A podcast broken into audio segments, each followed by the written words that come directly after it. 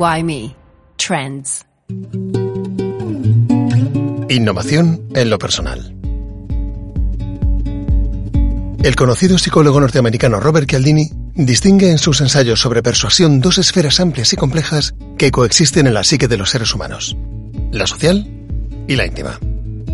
Cada una nos traslada a espacios en los que ganar reconocimiento, conexiones emocionales y estima pública. O hacia aquellos en los que hacemos crecer nuestro yo de manera más íntima, personal, espiritual, trascendente y, por supuesto, romántica. Las redes sociales explotan el instinto humano de relacionarse, de conectar y de hacerse visible. Y las marcas deben esforzarse por ser valiosas en esas relaciones.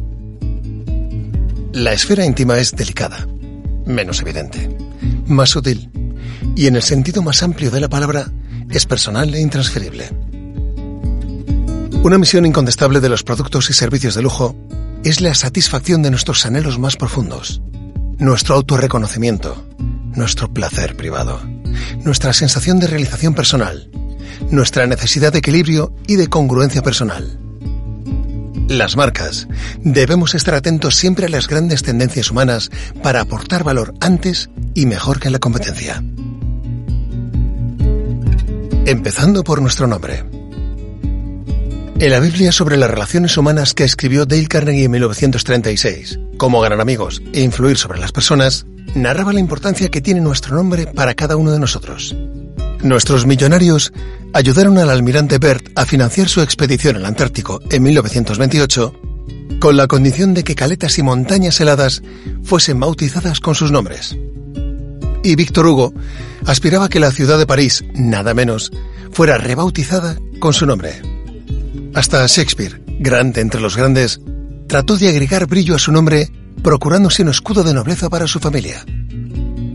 Si los benefactores universales y filántropos más generosos del mundo no han renunciado a que una universidad, una biblioteca o un hospital lleve su propio nombre, ¿qué pueden hacer las marcas con el nuestro? Why me? ¿Por qué me recomiendas esto? Porque yo.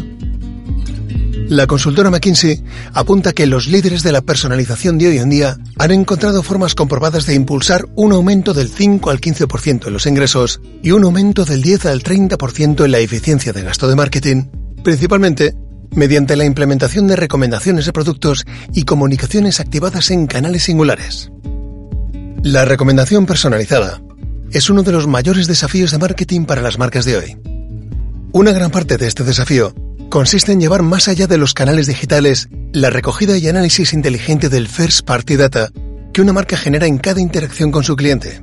La personalización en las recomendaciones será más eficaz cuando más y mejores datos se recojan y analicen de forma sistematizada, reconociendo todos los puntos de contacto y sirviéndonos de herramientas de inteligencia artificial. Queda mucho por aprender de los datos que nos proveen los sistemas de geolocalización 2.0 en espacios interiores y de la interacción de nuestro cliente con los elementos interactivos y digitales de nuestros espacios físicos. Empatía. ¿Alexa distingue si estamos resfriados? ¿Sabe Spotify si nos sentimos melancólicos? Bloomberg recogió una patente presentada en Estados Unidos hace apenas tres años que describe un sistema que es capaz de averiguar cómo se siente un usuario mediante el análisis de patrones de voz y discernir entre alegría, enfado, pena, tristeza, miedo, disgusto, aburrimiento, estrés u otros estados emocionales. Compañías como Amazon trabajan en tecnologías ponibles o wearables, activables también por voz, que podrán reconocer emociones humanas. Hay muy pocas manifestaciones artísticas más ligadas a nuestro estado emocional que la música. Clay Gibson es el jefe de producto de Spotify y en Spotify Brands explica que como los usuarios interactúan con Spotify a lo largo de todo el día, tenemos una amplia ventana de observación para empezar a entender estas cosas. Somos lo que escuchamos y apenas se vislumbra el potencial de acercarse a los usuarios de la plataforma en función de lo que están haciendo qué sienten o en qué estado emocional se encuentran mientras escuchan música.